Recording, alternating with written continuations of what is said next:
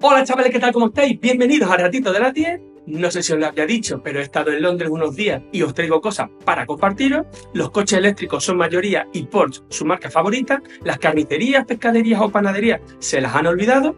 Y solo he tomado flat white para desayunar sin entender bien qué lo diferencia con el café latte. A ver si tú me puedes ayudar. Si usas mucho tu teléfono pero no quieres quedarte ciego, ve a los ajustes, tiempo de pantalla y selecciona la opción distancia a la pantalla. Ahora el iPhone te avisará cada vez que te acerques demasiado. En la sección de recomendaciones os traigo The Killer, dos horas de pura adrenalina, psicología y angustia a un ritmo de venganza impecable. En deporte, el Madrid que otra vez supercampeón de España y Carlos Sainz dando lecciones de conducción en el Dakar con 61 años de edad. Instagram ya tiene nueva herramienta que se llama Threads. No es programable, el timeline es random y no existen los borradores. Así que lo que piensas, lo posteas o adiós muy buena. Y cuidado con las fotos que, que las puede descargar cualquiera.